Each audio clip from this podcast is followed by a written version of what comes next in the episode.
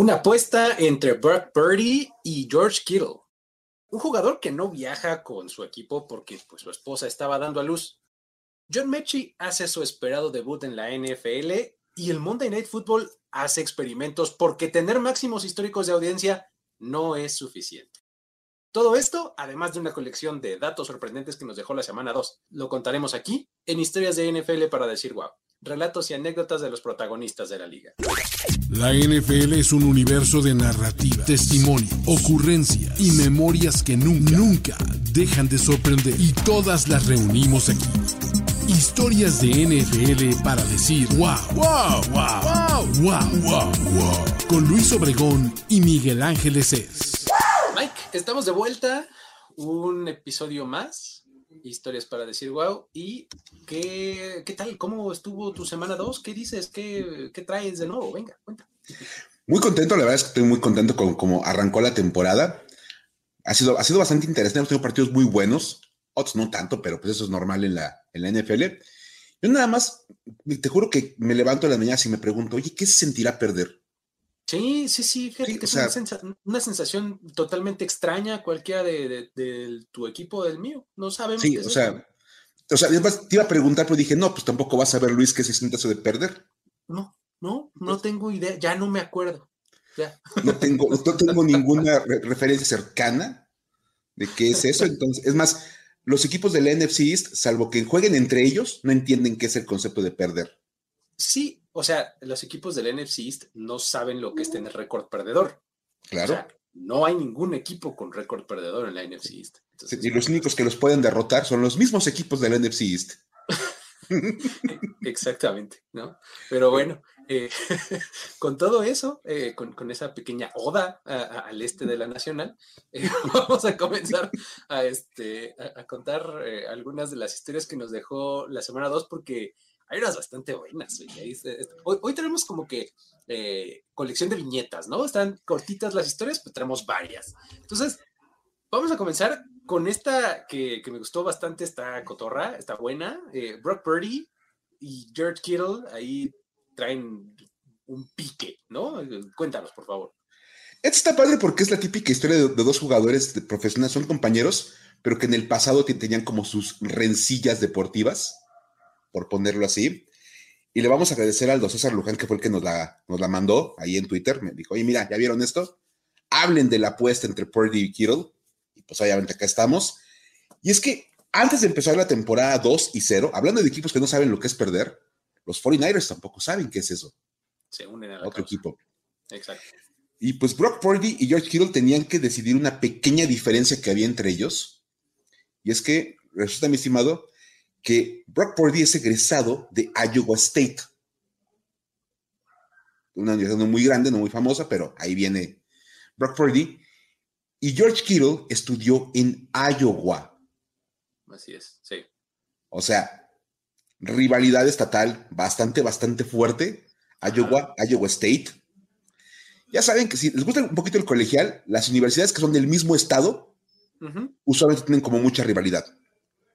Sí, Entonces, la, la- la estatal, o sea, la que termina en state, con la que es solamente el nombre del estado, ¿no? Ajá. Llévelo usted a cualquiera de los estados de la Unión Americana ah, y funciona similar, ¿no? exactamente. Entonces, el sábado 9 de septiembre, estos dos programas se enfrentaron. Tenían su juego de clásico de temporada regular. Y obviamente dijo, dijeron los dos, oye, ¿cómo ves? Hacemos una apuesta. La clásica entre, pues, Claro, sí, sí. Una cenita o un algo habrá sido o qué sé, qué, qué fue. ahora sí que decimos, la gente normal apostaría una cosa más o menos como por ese estilo, Ajá. de una cena. Es más, ha habido jugadores que de repente es como de, te vas a poner el jersey de mi equipo si, si, si ganan. Claro, Una claro. cosa pues que es como lo más tradicional. Ajá. Acá no fue tan tradicional. La cosa es que el partido de entrada, hay que decirlo, lo ganó Iowa, el equipo de Kittle, Ajá. por marcador de 20 a 13. Ajá. ¿Ok? O sea que Kittle derrotó a Purdy en la Ajá. apuesta, en la apuesta. Sí, sí. Y esa apuesta se pagó esta semana que acaba de terminar.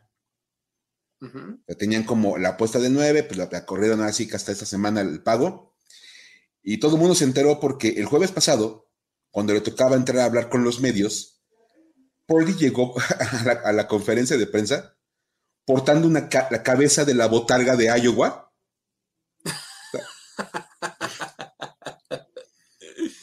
Así, la cabeza del Hawkeye de Iowa, que es una, con, su casco de fútbol americano. Sí, sí. Entonces, así, este, si, si les gusta el colegial, a la, a la Lee Corso, cuando da los pics en el colegial, que se pone la, cabeza de la botarga, así llegó Purdy a hablar con los medios. Imagínate. Se ve bien chistoso.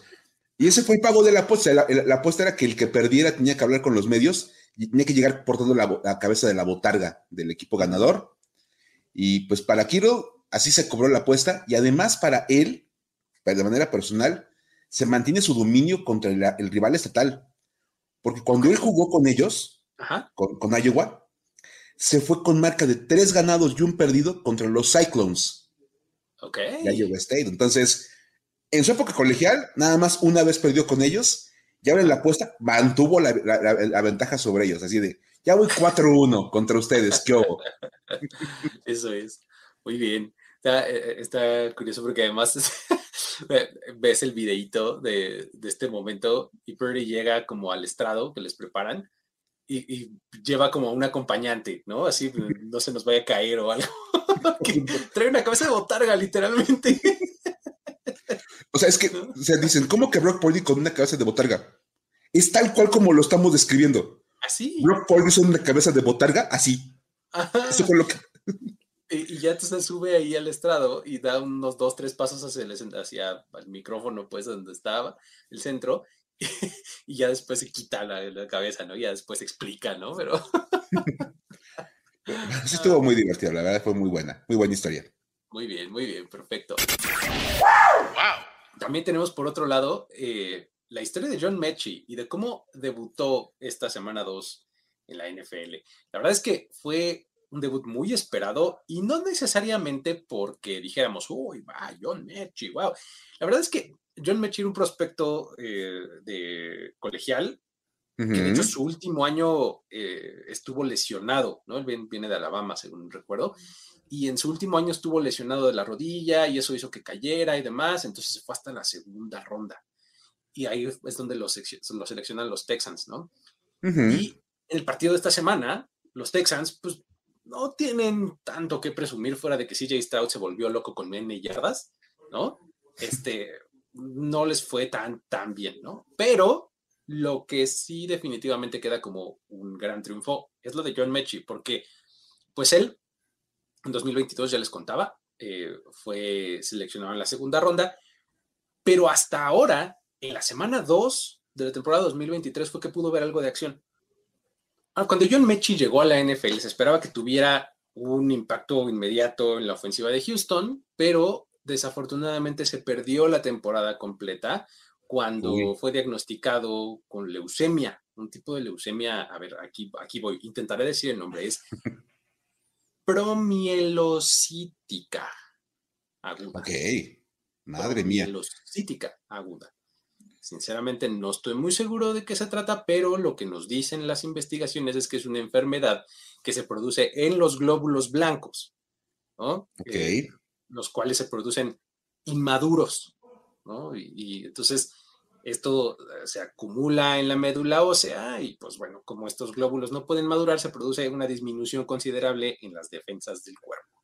Entonces, pues, además se detiene el desarrollo de otras células sanguíneas normales y demás. Entonces, pues bueno, ya sabemos que, la leucemia siempre es un problema pues, muy grande, problemas en la sangre, ¿no? Y pues bueno, este era el tipo de enfermedad que tenía John Mechie, por lo cual no pudo jugar toda la temporada 2022. Claro. Entonces, eh, se pierde esa temporada, todo el año está en tratamiento y regresa a entrenar con el equipo en este offseason, antes de 2023, antes de la temporada 2023. Pero no pudo jugar de nuevo la semana 1 ahora por una lesión en el tendón de la corva. Entonces, se retrasó una semana más su debut.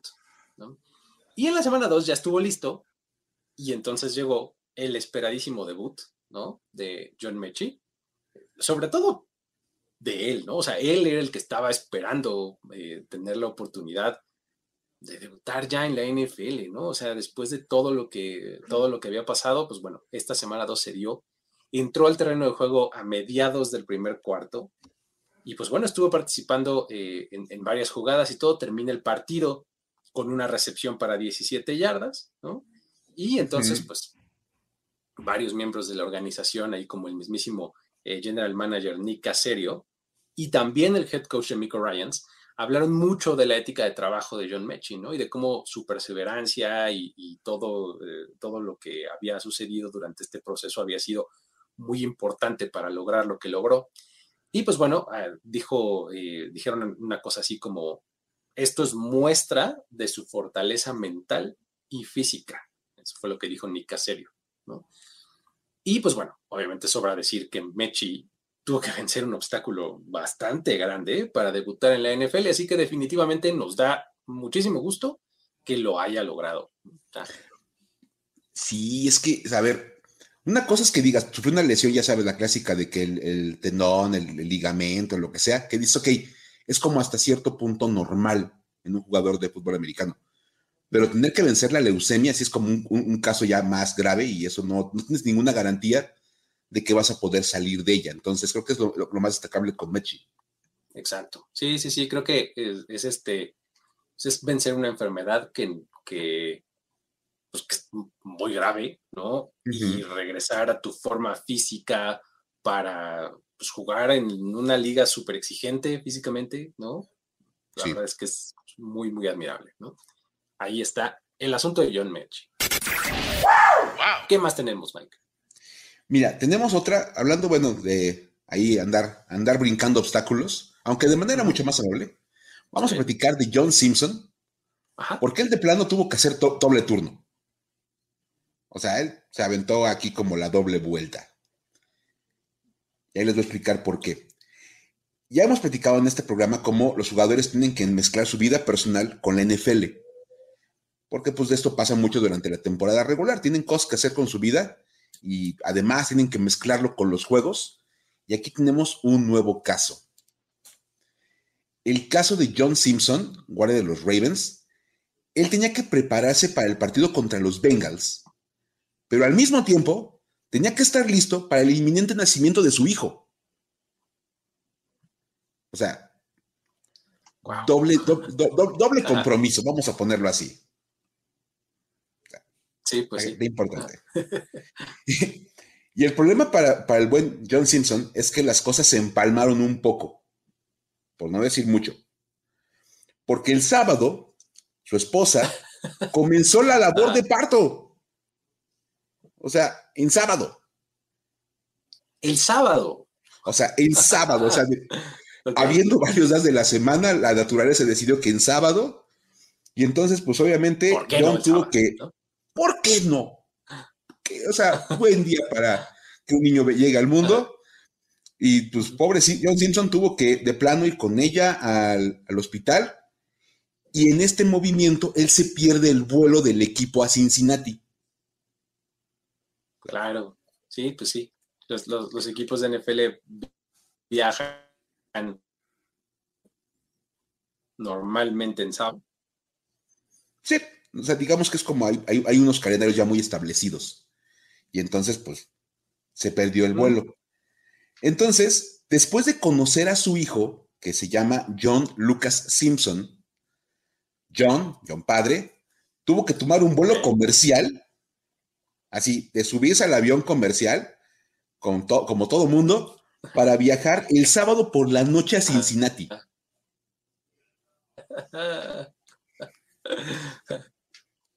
O sea, ni modo, ¿no? Y hasta, hasta puso foto ahí en redes sociales, toda la onda de cómo iba en el avioncito.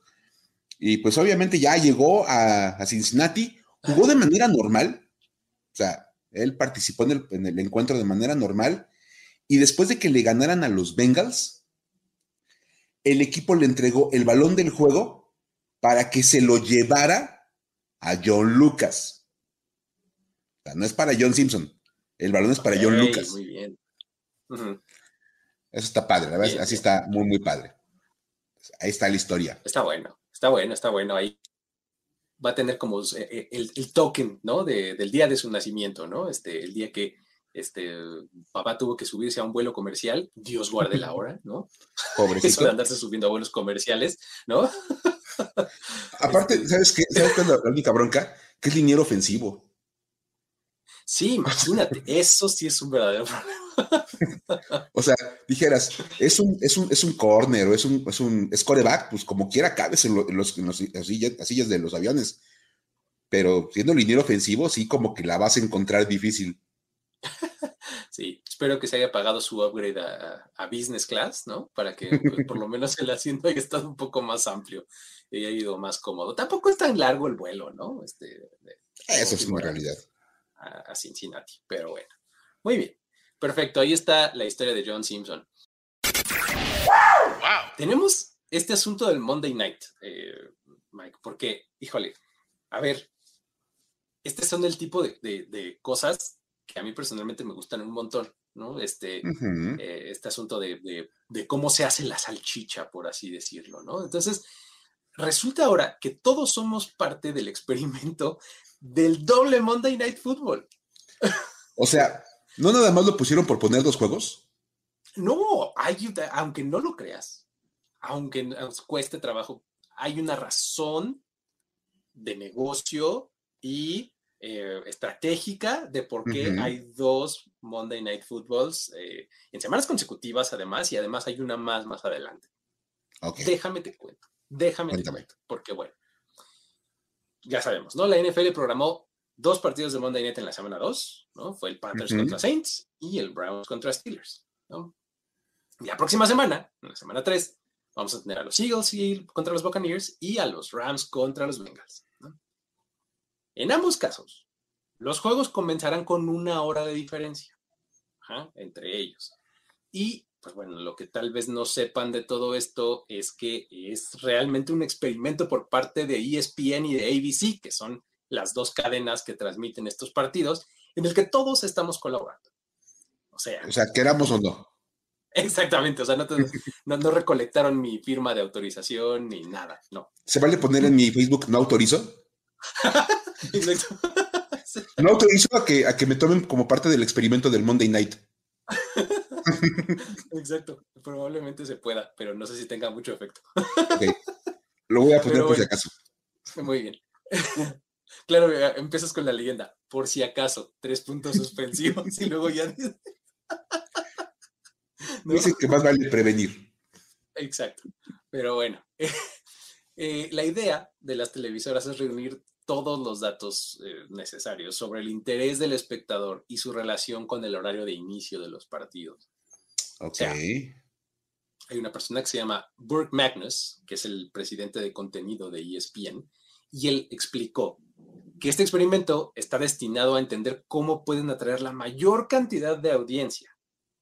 Y es algo que planean repetir el próximo año. Sea, Ok.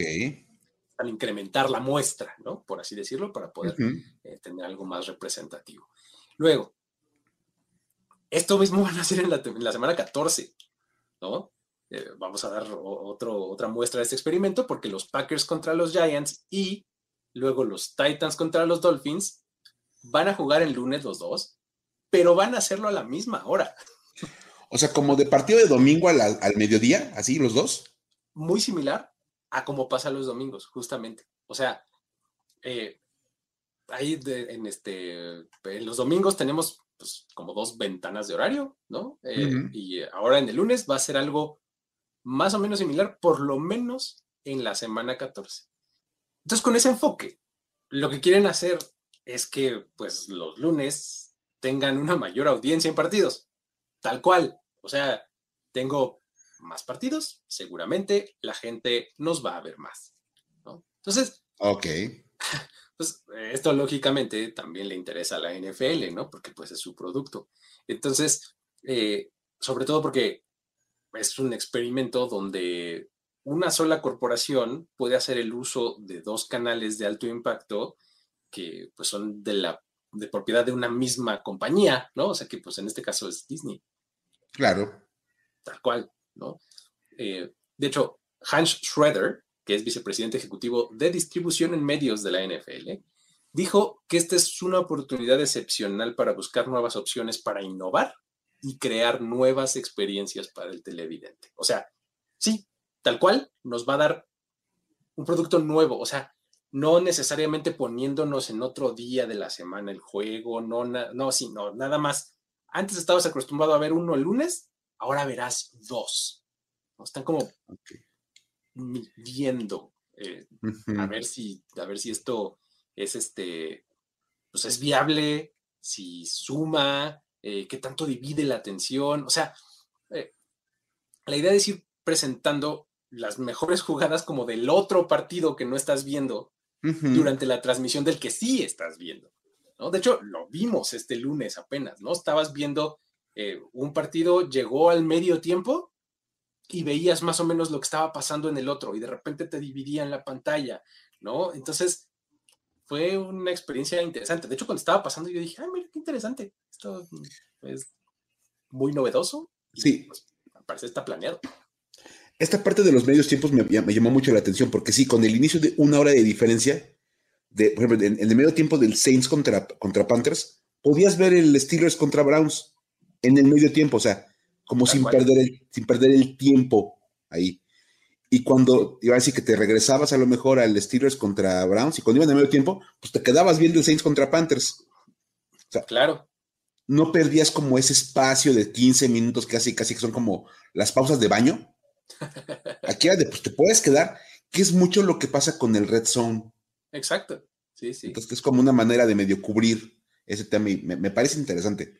Sí, claro. Entonces, pues bueno, hay que decir que cuando la NFL analiza los datos de audiencia, no solamente estudian el horario de inicio de los partidos, sino que también revisan eh, qué tan competitivo resultó el encuentro, eh, el tamaño de los mercados de los equipos involucrados, si había estrellas nacionales en los equipos y pues obviamente el alcance esperado en cada mercado, ¿no? O sea, dependiendo del tamaño de la ciudad y todo, ¿no? Entonces, todo esto entra a la mezcla. Pues de inicio, se espera que los juegos en ABC superen a los que se transmitan en ESPN por temas de cobertura, obviamente. Es uno, es televisión abierta y el otro es televisión por cable, ¿no? Entonces, pues ya de ahí de entrada tienes un, este, una reducción. Y eh, pues todo esto va a ser parte de lo que se estudie, ¿no? Así que, pues no vayan a creer que esto fue nada más una ocurrencia. En realidad estamos en medio de un análisis de hábitos de audiencia. Me encanta que estos señores hacen experimentos eh, así al vuelo, ¿no? Con productos millonarios, ¿no? Y como si fuera esto así de prueba y error, ¿no? O sea, es que cuando, eres una empresa tan grande como la NFL y Disney como, como compañía de televisión, te puedes dar el lujo de decir, oye, ¿y si ponemos dos partidos juntos el lunes para ver si jala mejor? Ajá o sea, cada partido de NFL implica millones de dólares. Y es como de, oye, ponlos con saber qué pasa. En una vez se multiplica la audiencia, ¿no? Incrementamos. Pues, ¿quién dice que no? Ajá. O sea, eso pues es bastante increíble. Así de, mira, los domingos funciona muy bien. Así que, ¿por qué no funcionaría el lunes? y eso también, fíjate, te quedas pensando, siempre se ha hablado de cómo hay una acumulación de partidos el domingo en la mañana. Sí, sí, sí y de repente tienes hasta ocho o nueve juegos. Sí. Dices, de repente, a lo mejor, si empiezan a encontrar como un modelo que les funcione el lunes, al otro vamos a acabar teniendo hasta tres Monday nights. Claro, ¿por qué no? Y pues, pues, si funciona en domingo, lo hacemos funcionar el lunes y tienes tres opciones. Por ejemplo, yo decía, viendo el Saints contra Panthers, sí agradecí que hubiera un segundo juego. Que hubiera, exacto. Es que eso sí, es, eso sí es cierto, ¿eh? completamente te cubre muy bien la espalda de tener un mal juego. Ahí standalone, ¿no? Sí, por supuesto. pasó mucho el año pasado, ¿no? Así, híjole, nos tuvimos que fumar estos partidos que estuvieron malísimos. Pues bueno, acá tienes una opción de respaldo que, pues bueno, ya que dos salgan así de malos, es muy poco probable. Ándale, se me ocurre la usted dice, bueno, Eagles contra Buccaneers, eh, de, entrada parece bueno, pareciera ser un partido interesante. Y tienes ahí como de respaldo el Rams contra Bengals, que también pudiera tener sus puntos llamativos. Entonces, bueno, ambos pudieran estar interesantes, ponerse buenos. A lo mejor si Eagles empieza a despegar mucho de, Buccaneers, pues te pasa de los Rams contra los, contra los Bengals. Ahí te mantienes. O vas brincando. el punto es, a fin de cuentas, hay que entenderlo, que no le cambies a otra cosa. Exactamente, que estés consumiendo NFL el, lunes en la noche, ¿no? O sea, no te pongas a ver una serie, no, no, te pasa a, las plataformas de streaming, nada más cámbiale al juego, pásate al otro y ya con eso. Exacto. Y ya en el momento en el que tengamos tres, cuatro juegos el lunes, pues ya surgirá el proyecto, el producto este Monday Red Zone o algo así para que puedas. Sí, por supuesto. ¿Por qué, no? Domina tus ligas de fantasy fútbol con secciones divertidas en Los Fantásticos. Los Fantásticos. Mauricio Gutiérrez y Fernando Calas te ayudamos a ser un mejor jugador. Busca Los Fantásticos todos los martes en tu plataforma de podcast favorita. Datos para decir wow. Evidentemente, dato de Monday Night. Y es que fue, un gran Monday, no, es de la semana, el de la semana 1. Ok. El de la semana 1 fue un gran Monday Night para la tele. Sí, bueno, o sea, para la tele, claro. Para uno como aficionado, pues sí está el tema de que se perdió ahí a Aaron Rodgers. Y es que cuando, cuando Rodgers llega a los Jets, una de las primeras conversaciones fue el imán que iba a representar para la televisión. Claro. Porque además Nueva York es un mercado muy grande a nivel televisivo. Es de los más grandes que tiene toda la NFL y todo Estados Unidos. Por eso, pues para nadie fue ninguna sorpresa que el primer Monday Night fuera Bills contra Jets. Porque en un duelo entraron Rodgers y Josh Allen, una estrella nacional, en el primer partido del, del veterano coreback como local en su nueva casa. O sea, Aaron Rodgers en su primer partido como local con los Jets, recibiendo a Josh Allen y los Buffalo Bills. Inmejorable. No había mucho que pudieras ofrecer que fuera mejor. Sí, sí, sí. Bueno, sí, o sea, que hubiera jugado Aaron Rodgers todo el partido hubiera sido mucho mejor. pero de entrada. pero en el papel, sí. En el papel estaba maravilloso. En, en, realidad no se pudo, no se pudo lograr el resultado porque pues no jugó el partido Aaron Rodgers. Pero eso sí, más allá de cualquier cosa, ESPN se apuntó a una victoria importantísima. El partido tuvo 22.64 millones de televidentes en los Estados Unidos. O sea, de verdad así, maravilloso. Y es el Monday Night más visto en la historia de ESPN. Wow. O sea, esto rebasa la marca anterior que tenía el partido entre Vikings y Packers aquella vez que Brett Favre se enfrentó a los Packers. ok, ok. Ajá. O sea, esto como de un coreback, eh, un coreback que se salió de su equipo de toda la vida y ahora los vuelve a enfrentar o tiene como algún duelo importante, pues ahí pasó con Brett Favre, lo pusieron en Monday Night contra los, contra los Packers, cuando con, con, Minnesota. Ese, ese, era el Monday Night más visto en la era de ESPN. Ok. Hasta este Monday Night, donde llegaron Rodgers y, y enfrenta a, a los Bills y por cierto, fíjate, nos estaban comentando, ya nos pusieron como varios tweets, nada más no lo pudimos mencionar. Dicen, llevamos una mala racha con los Monday Nights. Sí, sí, sí, sí. El último Monday Night de la temporada pasada fue el de Damar Hamlin. Sí, el, de la semana. ¿no? El de la semana 1 fue el de Aaron Rodgers. Y ahora el de la semana 2, como el más estelar, porque acabó último, fue el de Nick Chop. Sí. Pues, híjole, o sea, Está, o sea, está, es como meramente una notita que nos han estado mencionando en redes sociales. no, no, no, armamos historia, pero como mencionar que sí, la tele está funcionando bien, pero los resultados están dando mal para los jugadores. Sí, exacto. O sea, son, son lesiones de jugadores de o de alto perfil o lesiones muy escandalosas, ¿no? Como la, el caso de Hamlin, ¿no? Entonces, sí es una racha ahí extraña, ¿no? Esperemos que este, la próxima semana y en adelante ya pare esa, esa cosa. Ojalá. Pero bueno. Eh, también está el asunto de George Jacobs. Él puso récord esta semana, pero negativo. o sea, vamos a dar un poco de contexto. George Jacobs fue el líder corredor de la temporada pasada, por si alguien no se acuerda, ¿no? Y pues bueno, obviamente se esperaba que tenga números por lo menos decentes en 2023, por lo menos decentes, ¿no? Claro. El asunto es que pues esto no ocurrió ante los Bills en este fin de semana porque pues George Jacobs terminó con menos dos yardas. Madre, o sea, fue para atrás. En, nueve acarreos, exactamente. Madre mía. o sea, ni le dieron el balón y las veces que lo dieron, más de lo que, retrocedió más de lo que avanzó, ¿no? ok. terminó con nueve, eh, nueve acarreos, menos dos yardas y pues es tan malo esto que de acuerdo con Elias Sports, que es esta agencia de investigación y de, de recopilación de datos y estadísticas, esta es la primera vez desde la fusión de 1970 en que el campeón corredor reinante termina un juego con yardaje negativo al año siguiente. Madre mía, desde el 70. Sí, pues, es que, a ver, terminar un juego con yardaje negativo no es tan fácil. Complicadísimo, sí, estoy de acuerdo. No, o sea, no, es tan fácil. Realmente tuviste que haber corrido poquitas veces para que sea más probable que termines con yardas negativas. Y pues Josh Jacobs le dio el balón nueve veces, ¿no? Sí, claro, o sea, que te quedes en la línea de golpeo y que luego a la siguiente ganes tres, pero en la otra pierdas dos y luego otra vez pierdas dos y así como que pues empiezas a sumar las yardas Exactamente. Claro. Sí, sí, sí. Entonces, menos intentos, es más probable que, termines con, con récord negativo y pues le pasó a George Jacobs. Madre de mi vida. pero lo que estuvo récord para bien fue el de Pucanacua, ¿no? A ver, o sea, vamos a, vamos a hablar, perdón Luis, de la leyenda llamada Pucanacua una disculpa, reverencias. La leyenda Por supuesto, o sea, a ver, vamos, o sea, porque los Rams ya no son el equipo que eran hace un par de años lleno de estrellas. Hubo un momento en que casi, casi cada jugador de los Rams era como una estrella por su propia cuenta. Pero ahora ya hay una nueva estrella en el equipo. Y no, no es Aaron Donald. Discúlpenme, por favor. Ni Cooper Cup.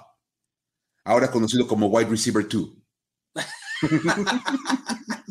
Exactamente. como Cooper Cup, el, suplente, el, compañero de lujo de el gran Pucanacua, que resulta que, a ver, ¿qué arranque de temporada ha tenido Pucanacua? En la semana 1 tuvo 10 recepciones para 119 yardas contra Seattle. Y la semana pasada, contra la defensiva de los 49ers, o sea, Contextualicemos. La defensiva de San Francisco. Sí. Que es una muy buena defensiva. Nakua tuvo 15 recepciones para 147 yardas. dices, ok. Se explotó así con todo Puka Nakua. Qué locura. Y con esto, este novato se convierte en el primer receptor en la historia de la NFL Ok. O sea, el único en la historia. 103 temporadas, estamos jugando a la 104. Exactamente. Ajá. El único que tiene cuando menos 10 recepciones y 100 yardas en cada uno de sus dos primeros partidos como profesional. O sea, ustedes pueden preguntarle a, quien quieran. Te puedo decir así, ya sea la típica apuesta. Te puedo decir de memoria todos los receptores que han arrancado su carrera, primeros dos juegos, con 10 recepciones y 100 yardas. y si no lo digo, y si lo digo, pagas las chelas. No, exacto. Va. Ok, empiezo. Pucanacua. Fin de la lista. en 104 años de historia de la NFL. Sí, está impresionante. Realmente está impresionante lo de Pucanacua. Ay, pero bueno, ahora hablando de rachas, también el partido entre Cardinals y Broncos, este, pues también ahí eh, tiene lo suyo, ¿no? Porque eh, en los partidos de la tarde hubo un momento en el que parecía que los Cardinals iban a lograr su primera victoria de la temporada, algo inusitado, súper inesperado en este equipo. Pues bueno, Arizona ganaba 20-0 al medio tiempo. Sí, sí. Y luego un 28-7 en el tercer cuarto. ¿no? O sea, todavía bien ahí. Este, bueno, por otro lado, al mismo tiempo, los Giants remontaron el encuentro y terminaron ganando 31-28, eh, ¿no? Y este, pues con esto se apuntaron algo más que una buena victoria, ¿no? Esta fue la primera vez desde 1949 que los Giants ganan un partido que estaban perdiendo por 21 o más puntos. Es decir, los Giants habían promedio, perdón, los Giants habían perdido 150 partidos donde estaban abajo por al menos 21 puntos. Ok. 150. 150. Ok. Y eso es apenas la segunda racha más larga de la historia. Ok. Los, los, Bears tienen una racha activa más larga, tienen 179 partidos consecutivos cuando van lleva por 21 puntos o más. O sea, es que digo, la verdad, 21 puntos es, un, es mucho. O sea, es mucho, sí. Son tres touchdowns, ¿no? Con su respectiva conversión.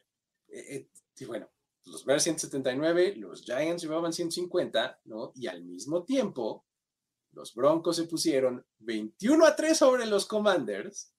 Ok, eso me interesa. sí, les daba ventaja de 18 puntos.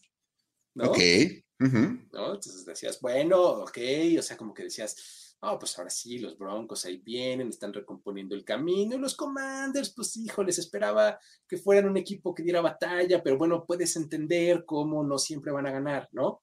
Claro. Ventaja de 18 puntos decías, ay, caray, esto está medio aparatoso, ¿no? Pero eso para Sean Payton era más que suficiente, ya que nunca había perdido un partido donde su equipo estuviera ganando al menos por 18 puntos. Tal cual. Nunca. Exactamente. Sean Payton estaba comodísimo. ¿no? Así es que este equipo de Payton tenía marca, bueno, este equipo y todos los equipos de Payton habían eh, acumulado una marca hasta ese momento de 72 ganados, 0 perdidos. Cuando lograban una ventaja de al menos 18. Ok. El asunto es que Washington remontó el encuentro y terminó ganando 35 a 33. Por lo que la marca de Peyton ahora es de 72 a 1. Me encanta porque hemos hablado de, cómo el, equipo de Ron Rivera ha, roto como quién sabe cuántas rachas. El, el romperrachas, exacto. los romperrachas de Washington. Es más, cámbienles el nombre de Comandes a romperrachas. Sí, sí, sí. Así, porque que el invicto de los Steelers, que el invicto de los Eagles, la racha invicta de los Ravens en, pretemporada. Ahora, el 72-0 de Sean Payton con ventaja de 18 puntos. A mí se lo rompieron los comandos de Ron Rivera. Qué maravilla. Los Washington Streak Breakers. ¿no? Se van a Y además, pónganles romperrachas en español, se va, a oír, más chido. Se oye más, tiene la, la, che, ¿no? Que está en, claro. castellano. Se va a ir muy bien. Muy bien, ahí está. Pues esos son los datos para decir wow. Y nos quedan un par, Mike, de historias para decir güey. Por favor, comencemos. Historias para decir güey. Prepárense para decir güey en todos los niveles. Oh, sí. Porque vaya que. O sea, vamos a empezar con el más serio, porque si dices güey. A ver, tranquilos. Y es cuando llevas el fanatismo al extremo. Todos hemos escuchado de esos, aficionados, y lo diré con, con comillas, que llevan al extremo su pasión por la NFL y en esta historia pues se, hizo bastante serio. Y es que después de, perder el, encuentro del jueves contra los Eagles y tener una muy mala actuación, Alexander Mattison, el corredor de, de Minnesota, comenzó a recibir mensajes de odio por parte de los fans, otra vez entre comillas, de los Vikings. O sea, ¿por? Sí, todo mal. O sea, mal. Todo mal.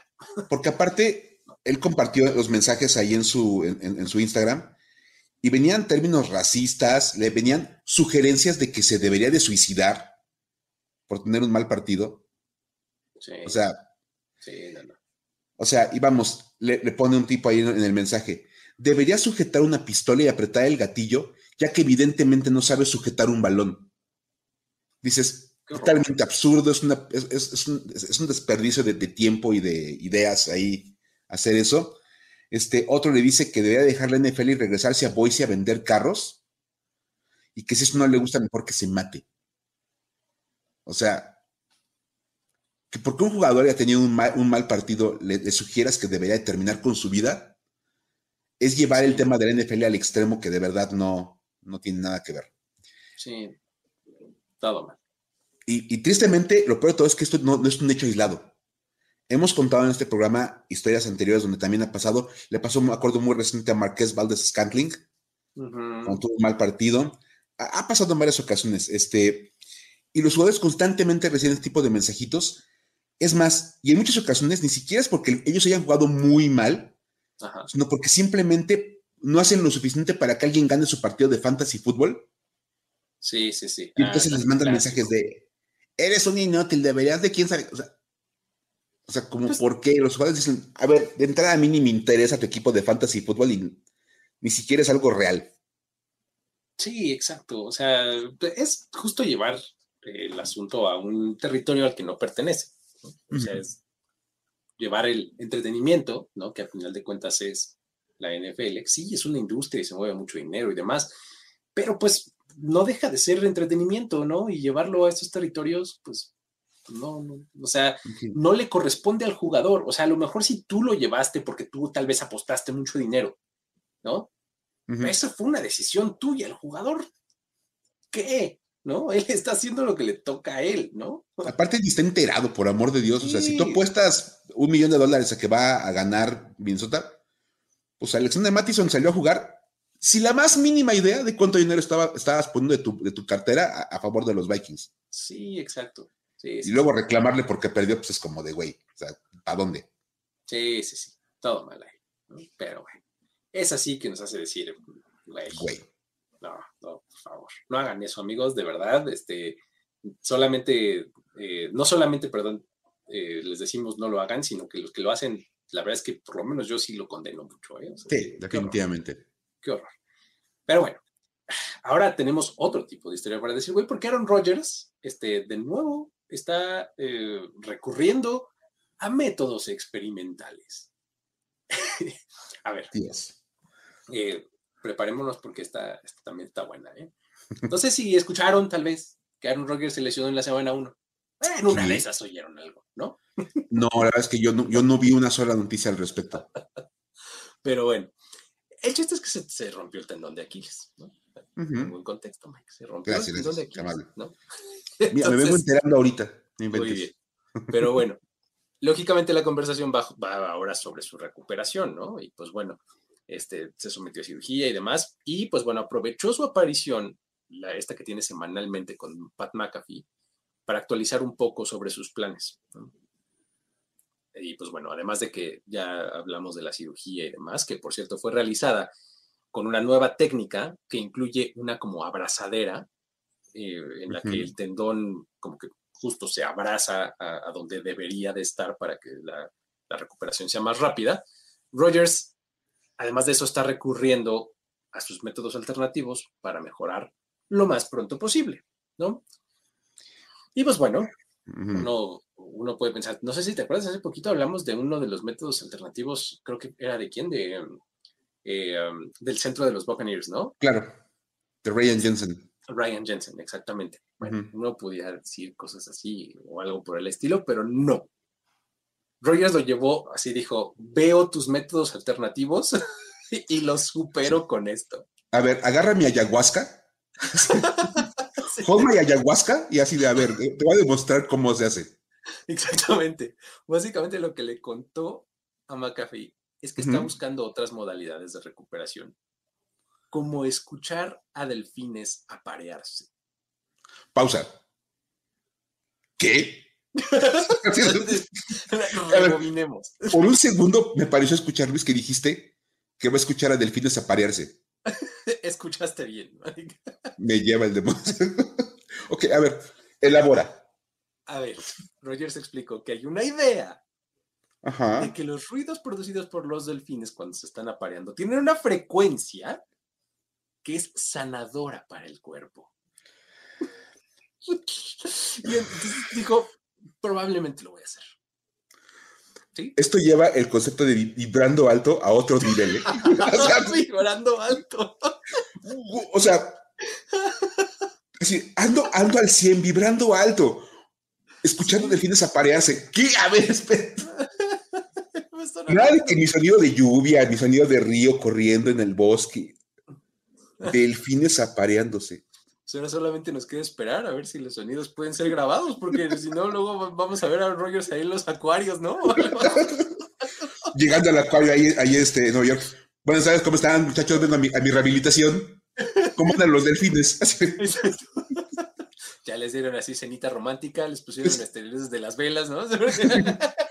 ¿Cómo, andan de humor los delfines hoy? ¿Cómo ven? ¿Creen que se puede, ¿creen que se puede hacer la rehabilitación? No le duele la cabeza, ¿verdad? A ninguno de los delfines. No inventes. Ah, no puede ser, qué horror. Esto es una maravilla. por ahí leí que alguien decía, oigan, Puede ser porque realmente ya no sabes con Aaron Rodgers que nada más no esté tomando el pelo.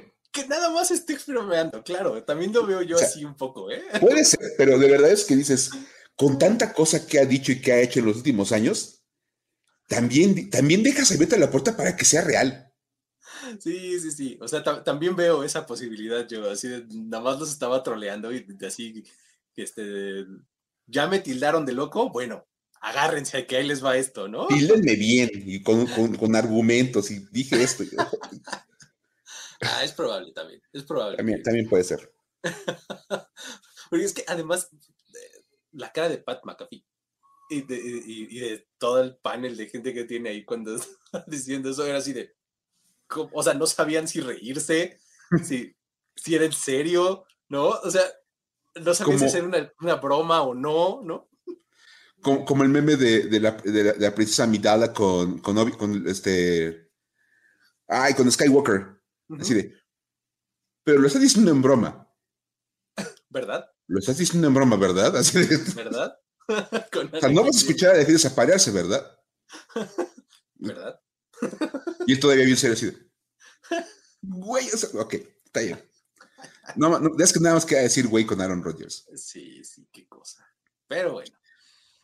La última también, ten- una, una historia más para decir, güey, que esta también está buenísima. Es que esta semana hubo historias para decir güey por todos lados. Venga. Y ahora vamos a hablar de Joe Burrow porque recibió un llamado de ayuda. Casi, casi llamado de la selva. Vamos a decirle, van a entender por qué. Es que, no sé si hayan escuchado, no sé si Luis, tú, tú conozcas a, o hay escuchado que le dicen Tiger King a Joe Burrow. Sí, lo he escuchado. Como, como que no está como tan adoptado, pero sí he escuchado que le dicen Tiger Sí. King, sí, sí. O sea, no ha pegado como, como uno a lo mejor quisiera, pero no, no es como Joe Burr, pero pues algunos le dicen a, a Joe Burrow Tiger King sí. por el programa que se puede ver en, en Netflix, Ajá, este programa de Tiger King. tiene el mismo nombre, exacto. Ajá. Ajá.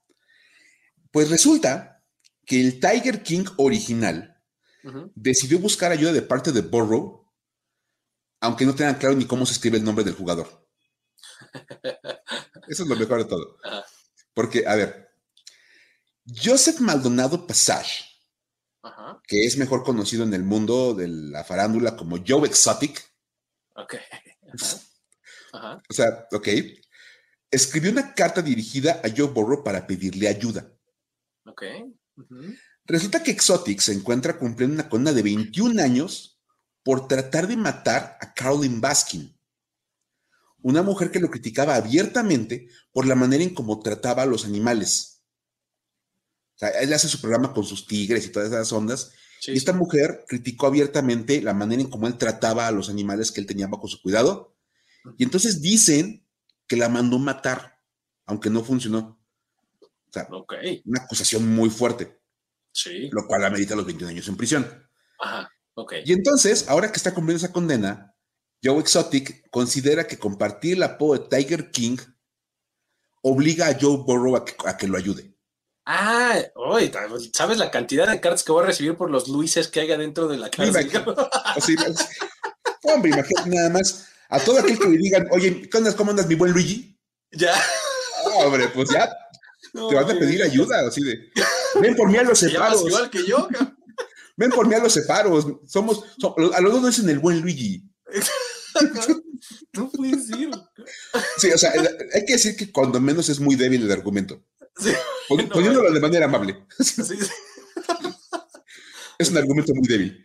Y, a ver, hay, hay una parte de la carta dice, veo las noticias Ajá, y las revistas te llaman Tiger King. ajá, Como dos revistas, porque ya lo dijimos, es un nombre que lo usen mucho, pero bueno. ajá, ok. Y, sigue, sigue yo diciendo, todos explotan mi marca mientras yo estoy en la cárcel siendo inocente.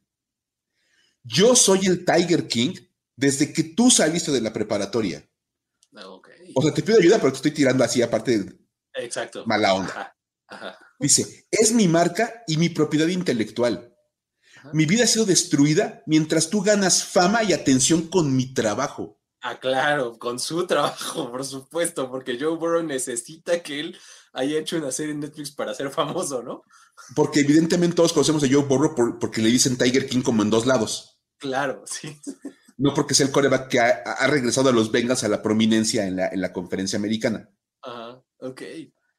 Este, Exotic añade que quiere que Joe Burrow le ayude a recaudar 20 mil dólares para pagar por los abogados que necesita para seguir con su proceso legal.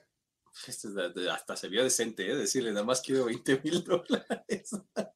o sea, aparte quiere que Joe Burrow se ponga a recaudarlos. Ajá, exacto. Tú tienes que hacer la iniciativa, ¿no? Ya me lo imagino con su botecito ahí en, los paraderos de ahí en, Cincinnati. ya, ¿No quiere cooperar para, salvar a mi tocayo? Imagínate nada más. Lo mejor de todo, o sea, de todo este argumento, y toda esta carta que es rarísima, es que la carta va dirigida a Joe Burrows. O sea, le puso una S al final. Le puso una S al final, Joe Burrows. o sea, ni siquiera sabe cómo se llama Joe Burrow. Ni siquiera sabe escribir el nombre y ya él está pidiendo una ayuda. Y para acabar de redondear esta gran historia, porque hay una cereza en este pastel, este, ahora que salió la carta, la gente se acordó que el año pasado, en una entrevista, Joe Burrow declaró que a él no le gusta que le digan Tiger King. bueno. O sea, y no lo dijo ayer, no lo dijo, o sea, lo dijo hace un año. En esa entrevista, él explicó que no es, no le gusta el mote porque no le gusta el programa. Dice que básicamente porque a él lo que no le gusta es ver animales enjaulados. O sea, dice, mi, concepto es muy sencillo. No me gusta ver animales enjaulados, por lo tanto, no quiero ver el programa porque no es de mi interés ver animales en jaulas. Dice, no he visto el programa y no me gusta que usen el apodo conmigo. Fíjate. No. o sea, pues eso ya lo acaba dando justo, o sea, justo las cereza en el pastel, ¿no? además, ni le gusta. O sea, ni siquiera es que diga, ah, sí, me late o lo quiero. No, o sea, al contrario, ni siquiera le gusta. Y el tipo le manda la carta reclamándole, haces uso de mi propiedad intelectual. O sea, yo borro, ni siquiera le gusta el nombre. Además, uno no escoge sus apodos. Uno no escoge cómo le dice la gente. Pero vamos, o sea, de verdad dices, es bastante extraño porque es como de, güey, ni siquiera le gusta. Es como Matt Ryan, que no le gustaba que le, que le dijeran Mary Ice. Ándale, sí, sí, sí, exacto. Y ese pegó, estaba mucho más pegado. Ese, exactamente, te iba a decir, ese sí estaba muy adoptado por todo el mundo. Todo el mundo le decía Mary Ice y él decía, es que a mí no me gusta que me digan Mary Ice. Sí. Entonces, oye, ¿por qué dice eso Mary Ice? Pues no sé, pero pues, así es Mary Ice. así es Mary Ice, ya sabes. Así es Mary Ice, así es de frío. Entonces, me dices, acá ni siquiera es eso, o sea, de verdad, el mismo Joe Borrow dice, no me gusta y de verdad, poca gente utiliza el mote. Pero pues, ahí, está, ahí está la historia. No puede ser, oye, qué, qué, locura de historia esta, o sea, está de verdad eh, increíble. Pero bueno. ah, pues con eso terminamos entonces el show, eh, mi querido Mike.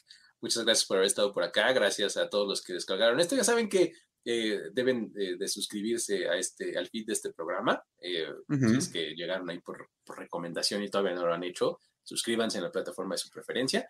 Eh, los, mar, los, perdón, los miércoles este, estamos aquí en, su feed normalmente, ¿no? Entonces, eh, si ustedes quieren que alguna cosa que se encontraron por ahí llegue a nosotros y la convertamos en una historia aquí, eh, ¿cómo nos pueden contactar, Mike?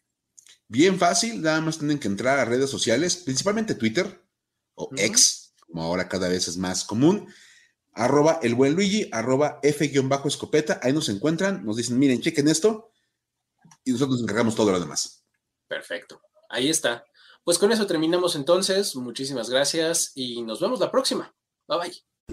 Esto fue Historias de NFL para decir wow, wow, wow, wow, wow, wow, Los relatos y anécdotas de los protagonistas de la liga directo a tus oídos. Conducción Luis Obregón y Miguel Ángeles Es. Voz en off y diseño de audio, Antonio Sempe. Una producción de primero y diez para NFL.